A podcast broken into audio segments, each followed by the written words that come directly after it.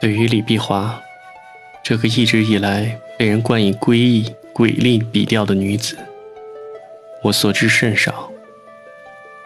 这不是所谓的后知后觉，而是求学时期对书籍的狭隘所致。就像直到现在，我都说不出三毛与荷西的故事。那个时候，我并不爱女子的笔。总觉得女人始终被性别生理所限，除了靡靡，所剩无几。然而，随着年龄的增长，与现实中开始纠结情爱、婚姻，甚至是各式事情纠葛，直到那些琐碎到毫厘之间的尘埃开始落于眉间发梢，我才明白。女子的笔，写出的是靡靡，却也是呼吸方寸之间躲不过、逃不掉的宿命。于是，一书出现了，张爱玲出现了，严歌苓、朱天文、赵照，甚至黄碧云相继出现，而李碧华自然也无法遁去，一笔笔，一幕幕。我开始走进他营造出的亦真亦幻、诡谲绵缠的恨海情天。秦勇的故事，或许早十年读到，我会感动的把枕头如湿。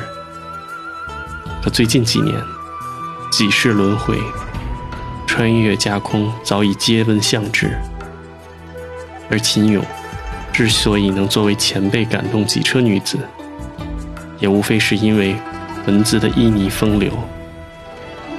然而，书归书，文字毕竟有着细细咀嚼后轻抚心灵的特别力量。如果想把它转成电影，恐怕不是易事。这一点在《古今大战秦俑情》里完全表现出来。总体来看，《古》这部八九年的片子。已经是很不错了。看到字幕打出导演是程晓东时，我实在不敢想象，这个于很多年前就拍出此等妙片的人，竟会在很多年之后，生生难产下来一个先天不足、后天无补的江山美人。难道真是岁月不饶人吗？虽然和原著相比，影片少了些旷世的哀怨和美感。似乎导演本人也发现这些怦然心动、生死不渝很难用镜头表达出来。不过，失之冬雨，收之桑榆，影片中的许多喜剧因素意外的闪闪发光。比较明显的，便是蒙天放被朱丽丽带到现代，像用唾液戳窗纸那样戳玻璃，像吹蜡烛一样回头吹电灯。这一刻。张导那苦大仇深、勾拢毕现的脸，却意外地成就了一种喜剧效果。其实，很多影片都有同样的笑弹，因为时间和空间错位的这一冲突，总能引发很多喜剧元素。像《第六感生死恋》中的死神 Peter，像《穿越时空爱上你》中的休·杰克曼，无一不是这样迷惑了屏幕前。无数少女大婶的芳心。原著这个三生三世的故事，在李的笔下，长短并不受限，而拍成电影，受时间的局限，事无巨细肯定不行，所以取舍是否得当就成了关键。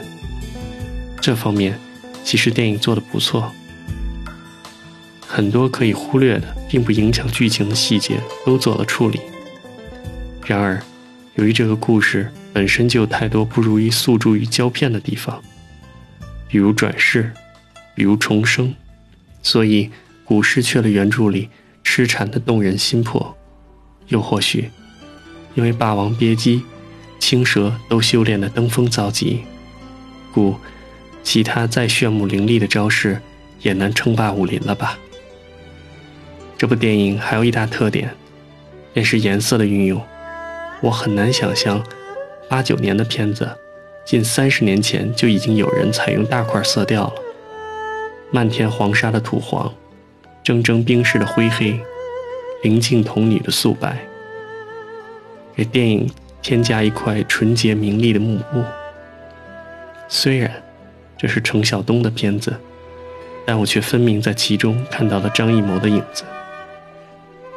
我一直觉得张艺谋的作品太像一幅幅的画，采用自然光、简单的构图、饱满的色彩。从早期的黄土地、大红灯笼高高挂，到后来褒贬不一的英雄和满城尽带黄金甲，成也萧何，败也萧何。二十年前的巩俐没有现在这种沉稳的大将之风，但演技。却不可小觑。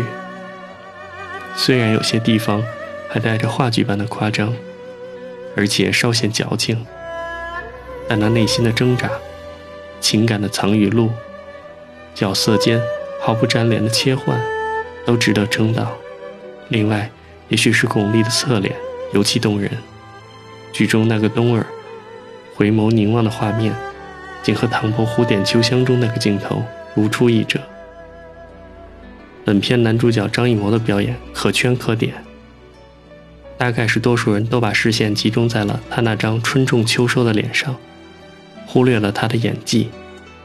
其实，细细观察，我反倒觉得张艺谋的表演有些大智若愚、大勇若怯的禅意。另外，我很欣赏片中的一个小细节：冬儿刚刚进宫念名字的时候。冬儿之前的一个名字是李碧华，这个小细节让我当时张着嘴巴呆愣了两秒。如果这是李的手笔，那我真想对他深深鞠一躬。虽然没在社会中沉沉浮浮，但我却明白，一个可以拿自己开玩笑的人，不是大勇大智之人，就是聪明豁达之人。因为自嘲是保护自己最好的办法。如果这是别人的小恶作剧，那我也不得不佩服此人的彩色幽默了。故是一个关于轮回的故事，亦是一个关于守护的故事。它关乎承诺、爱情、生命、家国。犹记得，不知何时，漫天黄沙下，那张不沾烟火的素白面庞，已悄然镌刻在了三生石上。